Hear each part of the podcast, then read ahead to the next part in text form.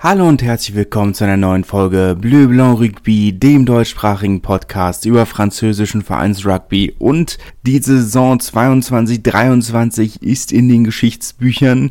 Toulouse, der neue französische Meister, der Nachfolger von Montpellier, auch der Vorgänger von Montpellier, aber nachdem man äh, vor zwei Jahren als Vorgänger von Montpellier schon das Finale gegen La Rochelle gewinnen konnte, nun also die Wiederholung gegen den amtierenden Europameister aus La Rochelle von der Atlantikküste. Heute nochmal äh, alles zu diesem Finale natürlich, ein, zwei kleine News und dann ab nächster Woche beginnen wir dann die vergangene Saison ein bisschen aufzuarbeiten.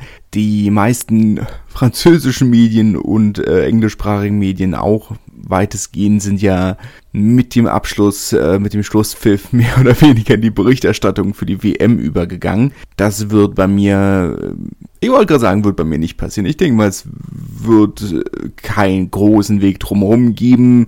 Äh, die Pro D2 spielt in diesem Zeitraum ja weiter und es wird Top 14 Spiele vor der WM geben. Aber die Pro D2 wird während der WM ja weiterspielen, entsprechend natürlich auch Podcast-Folgen von mir. Ihr könnt mir gerne ja mal äh, schreiben, wie ihr das seht, wie viel ich auf die WM eingehen sollte, weil das ja eigentlich schon nicht der Sinn dieses Podcasts ist. Aber ich weiß nicht, ob es wirklich einen hundertprozentigen Weg drumherum gibt. Sei es drum. So weit sind wir ja noch nicht.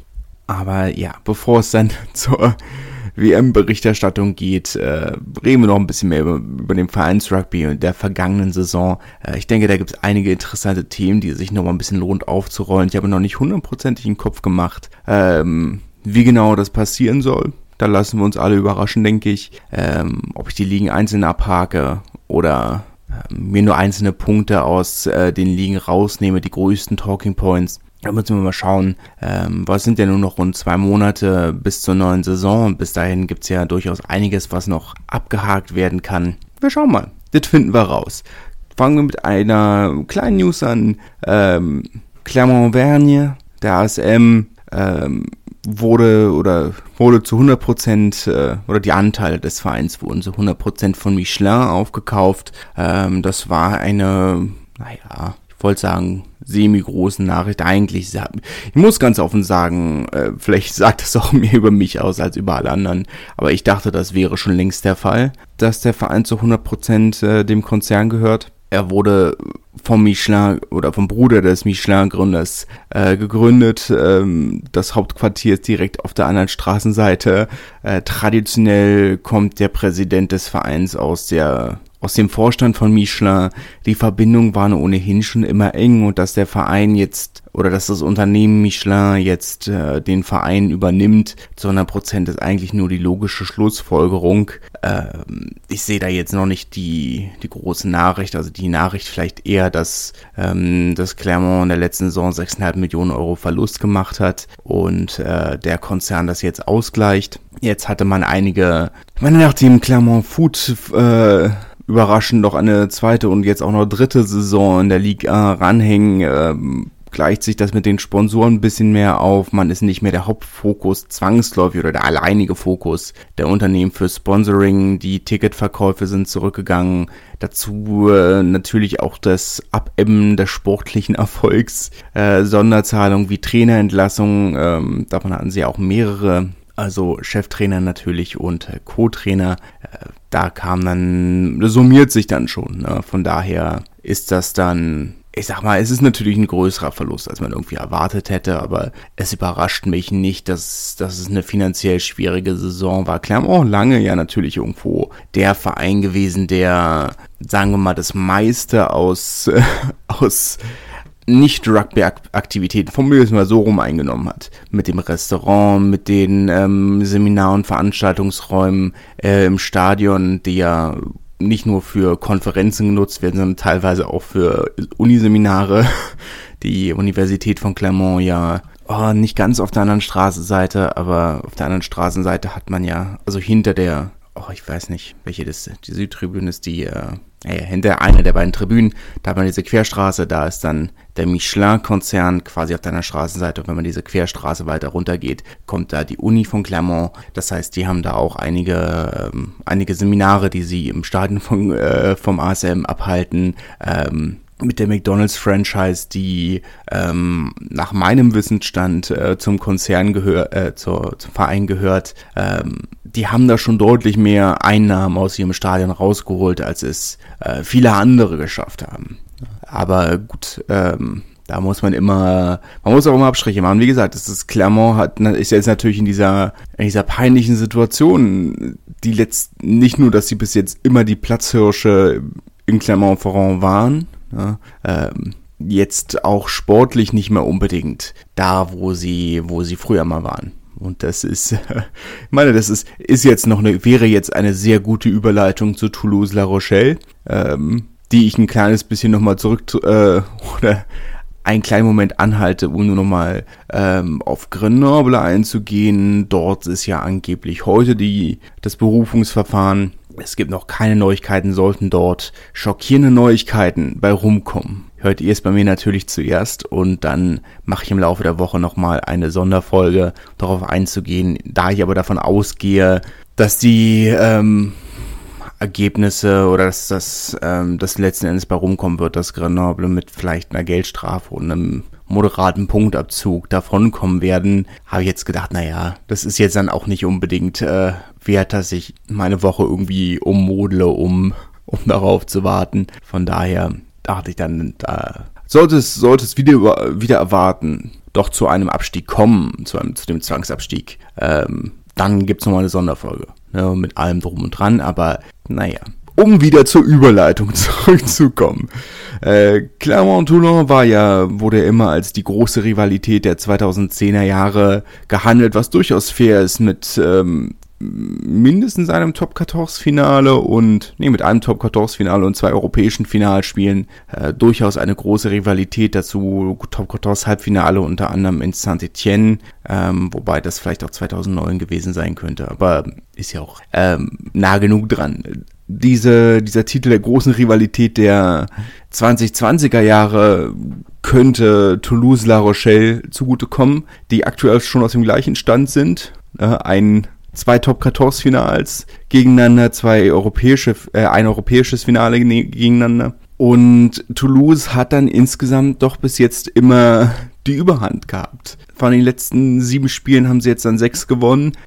Auch wenn La Rochelle das letzte gewonnen hat, das letzte Aufeinandertreffen im Januar und das auch durchaus hoch, aber insgesamt hat Toulouse schon, ich sag mal, La Rochelle ist ein Verein, der ihnen liegt. Scheinbar. Jetzt ist dieses Ergebnis 29-26. Ja, ich weiß nicht, ob ihr das Spiel gesehen habt. Ähm, wahrscheinlich schon. Es war ja eine grandioses Finale. Also, ich meine, es ist ja immer ein bisschen schwierig. Ne? Im Vorfeld hieß es, ja, das wird ein fantastisches Spiel, äh, fantastisches Spiel, es wird ein großes Spiel, ein Grand, äh, ein Grand Finale, ein, ein Finale für die Ewigkeit mit zwei Mannschaften, die spektakulär aufspielen. Und das hat man ja in den letzten 20 Jahren so oft gehört.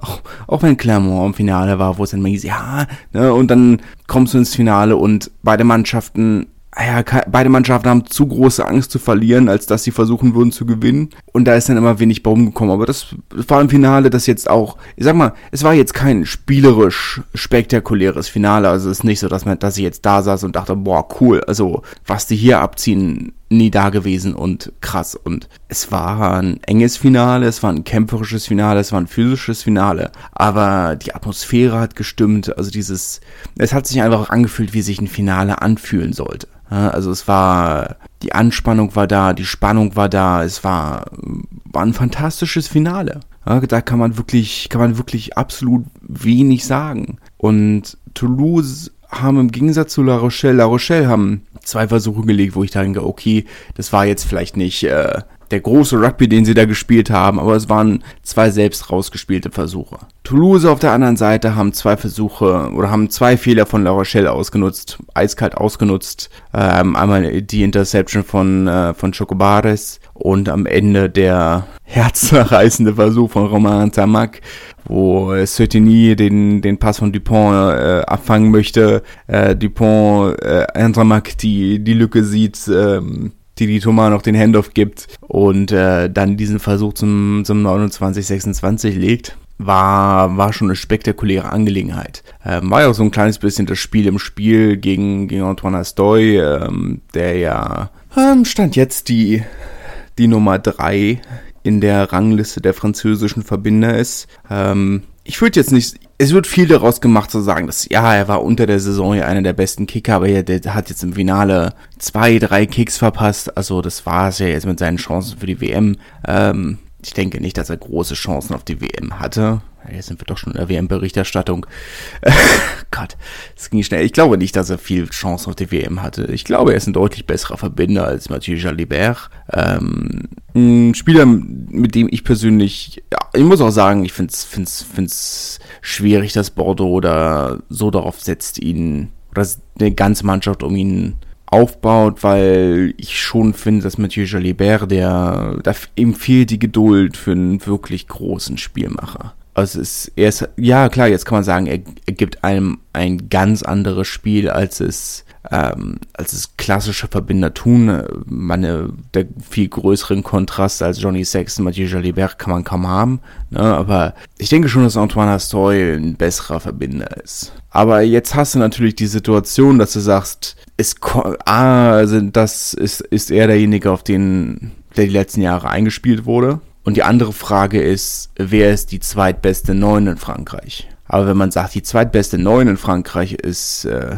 ist Maxime Lucu, also der Neuner von Bordeaux dann ergibt es einfach nur Sinn zu sagen, man nimmt ja auch die komplette Achse mit und sagt, man nimmt noch Mathieu Jalibert und dann hat man zwei 9-10er Achsen, die eingespielt sind. Und dann ist natürlich die andere Sache, dass Thomas Ramos auch auf internationalem Niveau 10 spielen kann. Und äh, dann nimmst du natürlich stattdessen einen Thomas Ramos und sagst, okay, gut, also der deckt beide Posten ab, dann brauche ich vielleicht, äh, kann ich einen Stürmer mehr mitnehmen, wo das Verletzungsrisiko größer ist und, und lass dafür einen Zehner weg. Daher glaube ich fast, dass Antoine Astoy nicht allzu große Chancen auf die WM oder ohnehin nicht allzu große Chancen auf die WM hatte. Ähm, aber ich denke trotzdem, der letzten Endes, es war seine erste Saison, wo man wirklich sagt, und es ist halt irgendwo, er hat bis jetzt, hat er nur für Po gespielt. Und ja, es war jetzt fantastisch, dass er aus seiner Komfortzone rausgekommen ist und nach La Rochelle gewechselt ist und ähm, zwei ein europäisches Finale gespielt und gewonnen, gestartet, gespielt und gewonnen, gespielt, gestartet und gewonnen, wie auch immer. Ja, und das gleich jetzt für ein, für ein Top 14 Finale minus des Gewinnteils.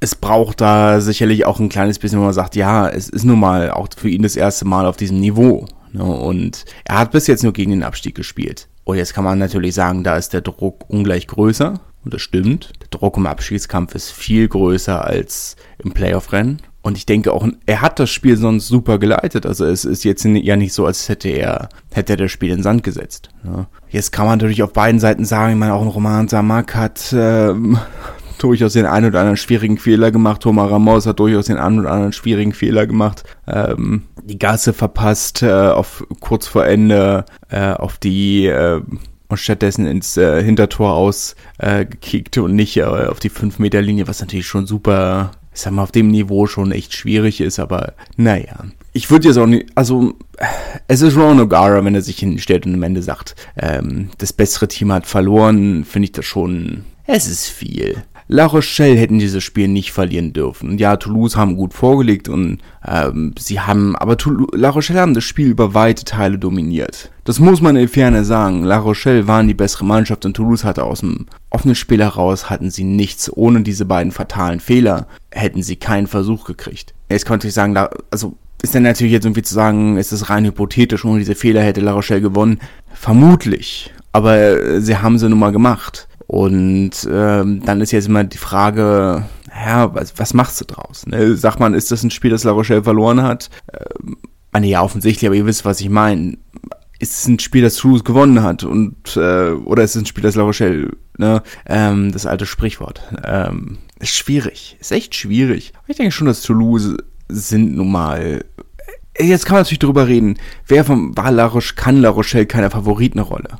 Beide Finale im Europapokal gegen, gegen Leinster war definitiv Leinster Favorit. Und La Rochelle, der Underdog. Gegen Toulouse waren sie vermutlich schon Favorit. Das muss man in Fairness sagen. Toulouse sicherlich eine gute Mannschaft, aber insgesamt weiß ich nicht, hätte ich La Rochelle fast, fast als Favoriten gesehen. So ist der 22. Meistertitel für Toulouse mit Abstand die meisten. Ähm, Meistertitel in Frankreich es sind Rekordmeister, da, da gibt es auch keinen, bringt es jetzt auch nichts irgendwo zu diskutieren von wegen, äh, ja, hm, ja, aber schwierig. Es ist schon, es ist schon wild, wenn man sich das anguckt und überlegt, äh, La Vult hat mehr Meistertitel als dieses Team von La Rochelle. Tarbe hat mehr Meistertitel als La Rochelle. War schon wild. Letzten zehn Jahren hatten wir acht verschiedene Meister in Frankreich. Klar, Toulouse äh, drei Titel, aber schon wild eigentlich. Naja.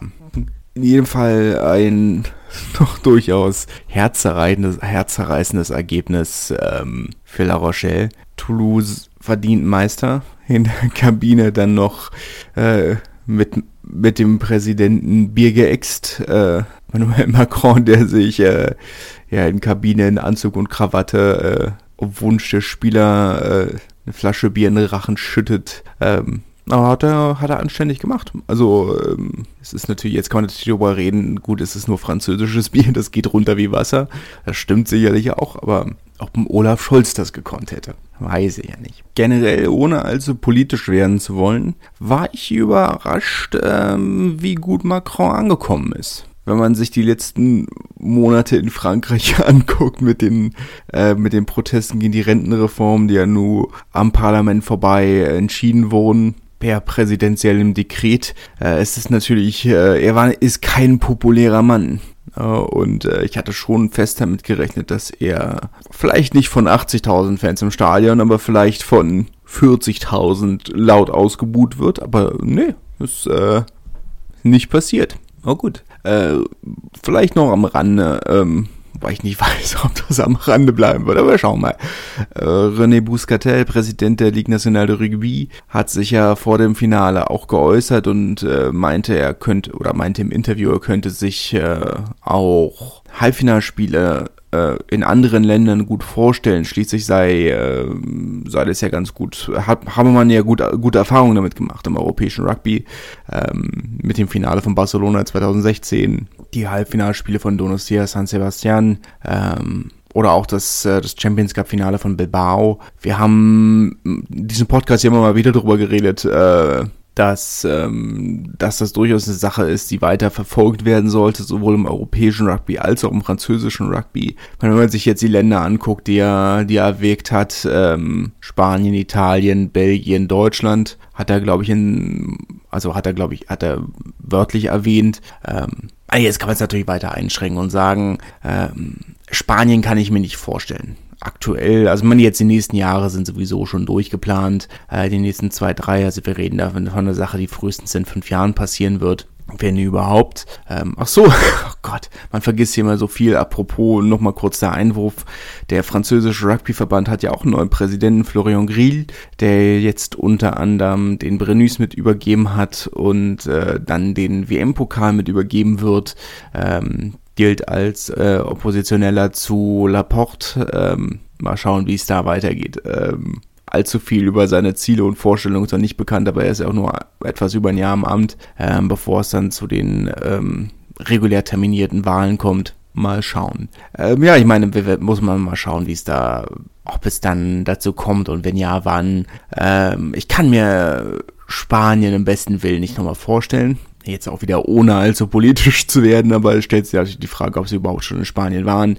Sie waren in Katalonien und im Baskenland. Äh, ist die Frage, ob man nochmal sagt, man geht in ein wirklich spanisches Gebiet und äh, spielt in Madrid oder ähm, Valencia oder Sevilla oder was auch immer, wobei Valencia ist dann auch schon wieder die Frage, aber ähm, gehört ja zu den sogenannten Paísos Catalans, äh, zu den katalanischen Kulturregionen. Aber da wird's dann jetzt, glaube ich, schon wieder sehr äh, unnötig politisch. Ähm, Italien kann ich mir auch nicht vorstellen.